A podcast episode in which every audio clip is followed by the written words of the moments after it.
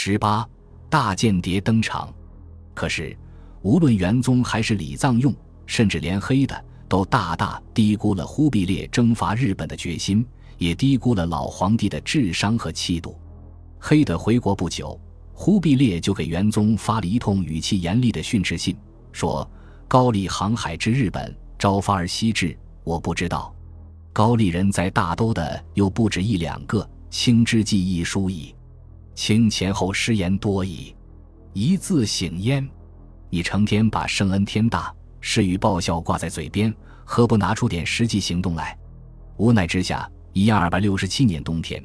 元宗只好给潘父加了个礼部侍郎的虚衔，派往日本。潘父这次不仅携带了上次没送到的忽必烈诏书，还带着前面那封形容蒙古人为书行义服之人的道歉信。连仓幕府把潘父一行羁押在了太宰府五个月，管待甚薄，连封回信都没有，就打发回来了。一二百六十八年，高丽人的老乡石黑的殷红。又在高丽的申思权等人引导下前往日本，刚到对马岛就被拦了下来，只好抓了那两个渔民塔二郎、弥二郎回去交差。一千二百六十九年，高丽负责把从大都万寿山游玩回来的两个日本渔民送回日本，同时派金有成向幕府递交蒙古的牒文，依然无功而返。就这样，忽必烈耐着性子派出前后四波使节，不用说臣服。甚至没有换回幕府半个字的答复。正是在这个尴尬的时刻，赵良弼不失时机的出现了。笔者怀疑，赵良弼这次出使日本与前四次有着根本区别：一是忽必烈大概下了死命令，气于必达，并且一定要得到日本方面的表态，此去艰苦非常；二是赵良弼大概还肩负着搜集开战前的关键情报的任务，倍加凶险。只有如此，才能解释他为什么必辞时提到“虽死绝育”这样大不吉利的话，在日本又反复以斩首自刎相逼。真正有意思的是赵良弼的后一个任务。其实，赵情报官做这种事已经不是第一次了。在蒙哥死后的皇位争夺中，为了保证蒙古军在陕西的势力不倒向阿里不哥，忽必烈就曾派良弼去当地查访秦蜀人情事宜。赵良弼不到一个月就完成了任务，回来汇报当地各宗王和将领的兵力强弱、部署和思想动态，如数家珍，又附上了相应的对策，帮助新生的忽必烈政权顺利安定了川陕地区。宗王牧歌无他心，以西南六盘西为属之，浑都海屯军六盘，士马精强，咸思北归，恐是有不义。纽林总秦，川蒙古诸军多得秦属民心。年少智勇，轻去旧，当重以重职，集解其兵柄。刘太平或鲁怀，今行尚书省事，声言半计粮饷，因有巨秦蜀志百家奴刘黑马汪维正兄弟蒙被得会，具悉心四命。赵良弼总能顺利完成任务，自有一套看家本领。除了原始本传夸他明敏多智略，他出使日本前。还有人劝阻他的副手张铎：“赵公这人不止专断，还果于诸路，不好共事啊。”从这句话，多少能窥见赵情报官性格的另一个侧面。大概只有这样的人，对付油盐不进的日本才有些许胜算。话说回来，以使者而兼间谍，在古代本是稀松平常的事，不必遮遮掩掩。《孙子兵法》的六监中，生间就是只活着回来报告的间谍。使节自然是其中一种。